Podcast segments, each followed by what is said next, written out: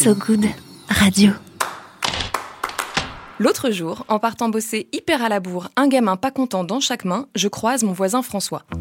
Mon voisin François, c'est mon voisin militant écolo qui me croit prosélyte depuis ma tentative avortée de m'encarter chez Europe Écologie Les Verts pendant les législatives en juin dernier. Bon, si c'est pas déjà fait, je vous invite à écouter l'épisode 4.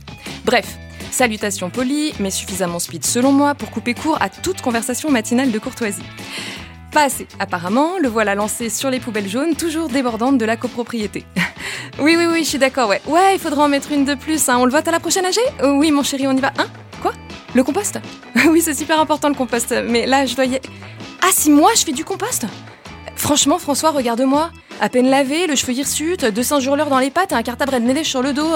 À quel moment t'as l'impression que je suis psychiquement en état de faire du compost? Évidemment, j'ai pas dit ça. De toute façon, pas le temps de répondre quoi que ce soit, qu'il me tendait déjà un sac spécial compost. Alors, avec un sourire crispé parfaitement conforme à toutes nos conventions sociales, j'ai attrapé le sac en le remerciant chaleureusement et repris haletante ma course quotidienne contre ma propre vie. Bienvenue dans ce nouvel épisode d'Impactante, des chroniques modestement positives. Merci à Franck Hanez, Loïc Ivikel et à toute l'équipe de So Good Radio de m'avoir, encore une fois, laissé raconter mes expériences écolo-fiasco au micro de l'émission Human After All.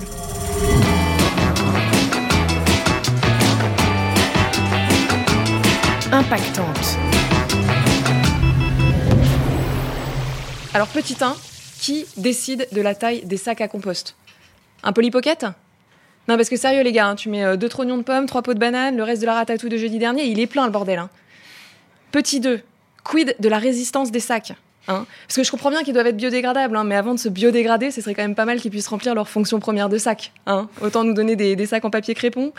Euh, petit 3, j'ai déjà le carton, le plastique, les piles, les ampoules, le verre.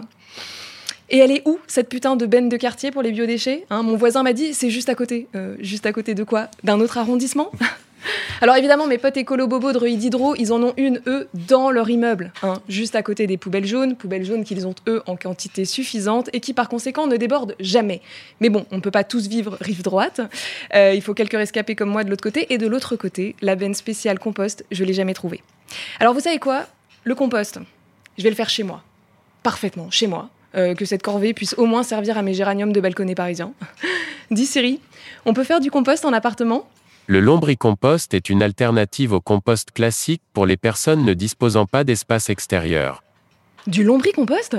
C'est parfait ça Il y a même une formation pour tout bien m'expliquer comment on fait. Je m'inscris.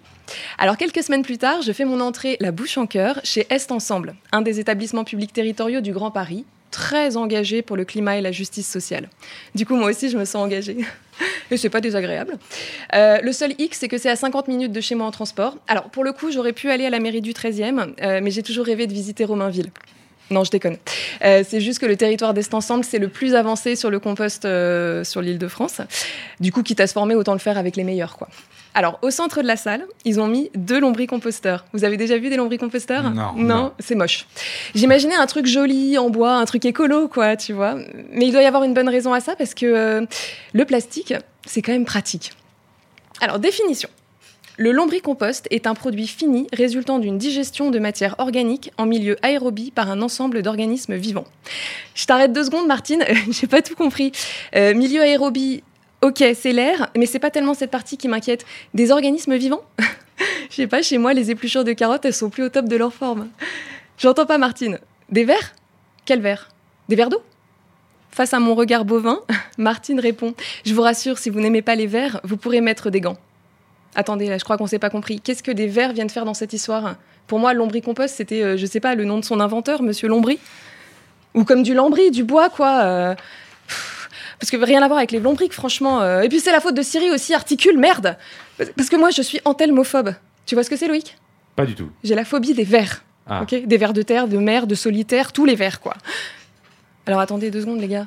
Quand ils disent digestion, c'est bien ce que je crois? On parle de vers de terre qui font caca? Ah non, je peux pas. Quelqu'un a-t-il déjà imaginé un ver de terre en train de déféquer? Parce que j'ai l'impression d'être dans la version scato de Mille et une pattes. Martine, elle les appelle les petits décomposeurs. C'est presque mignon. Et la vla qui nous explique qu'il faut les chouchouter, euh, pas trop d'humidité, pas trop de lumière, pas trop de chaleur, pas trop de froid. Ce sera tout. Ils veulent pas faire un spa tant qu'on y est. J'ai déjà du mal à garder mes enfants en vie, alors des asticots. euh. Une voix s'élève. C'est un des habitants du, du quartier qui demande comment on fait pour se les procurer, les bestioles. Par courrier postal C'est-à-dire Dans ma boîte aux lettres? Non mais attendez, moi j'ai pas l'autorisation de la copro. Hein. Et s'il grignote une relance des impôts ou les lentilles de contact de mon mec? Impossible, rétorque Martine, ils sont dans un sachet plastique. Et les vers ne mangent pas de plastique. C'était ça, les lombricomposteurs en plastique. C'est QFD. Bon, pas le temps de me satisfaire de la résolution de ce mystère, que ça s'agite autour de moi. Un débat a commencé. Ça parle odeur. Et c'est vrai qu'on n'en a pas encore parlé, mais moi j'ai pas du tout envie d'avoir un truc qui pue chez moi. Mais le lombricompost, ça sent pas, affirme Martine. Enfin, si c'est bien géré. à ce stade de la réunion, je pensais que le pire était derrière nous, mais c'était sans compter sur cette ultime révélation. Pour savoir si ton élevage de lombric est bien ou mal géré, c'est très simple. Ça dépend si tu retrouves des vers noyés dans le jus de compost. Sur ce, bon appétit. Euh, il est bientôt 20h. On nous propose de récupérer un lombricomposteur. Alors, c'est adorable vraiment, hein, mais moi, je dois marcher 13 minutes jusqu'au métro, me faire l'intégralité de la ligne 5, puis un changement, c'est pas raisonnable. Et puis, de toute façon, vu la taille du lombricomposteur versus le prix du mètre carré à Paris, euh, désolé, mais je préfère mettre un meuble à chaussures. Mais je vais réfléchir, promis, promis, euh, parce que si sauver le monde ne se fera pas en un jour, euh, c'est vrai qu'il faut pas trop traîner non plus. So good. Merci Laura de cette petite chronique. Sur le chemin du retour, j'ai googlé l'emplacement de la benne à compost la plus proche de chez moi. C'est vrai qu'elle n'est pas si loin, François. Promis, ça je vais le faire. Enfin, au moins les jours impairs. Quant à vous, chères auditrices, chers auditeurs, s'il y a parmi vous des amis des annélides, courez vous chercher un lombricomposteur dans la mairie de votre quartier. Moi, je cours vers une nouvelle expérience à fort impact positif à vous partager très prochainement. Alors pour ne pas la louper, n'oubliez pas de vous abonner à ce podcast. Ciao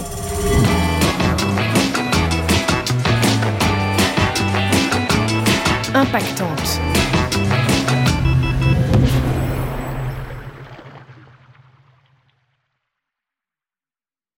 Salut, je suis Mickaël Jérémiaz, ancien champion paralympique de tennis fauteuil et tous les vendredis soirs à 21h, je vous donne rendez-vous sur Good Radio avec mon émission Dis-moi oui, Andy. Dis-moi oui, Andy. Oui, vas-y, dis-lui oui. Et pour quelle raison, s'il vous plaît? Eh bien pour parler de la plus importante des choses. Car avec mes invités, on discute plaisir, jouissance, douceur, des histoires de frissons, de coquinerie, de rire. Bref, on digresse sur le sexe. Mais pas de n'importe quelle manière.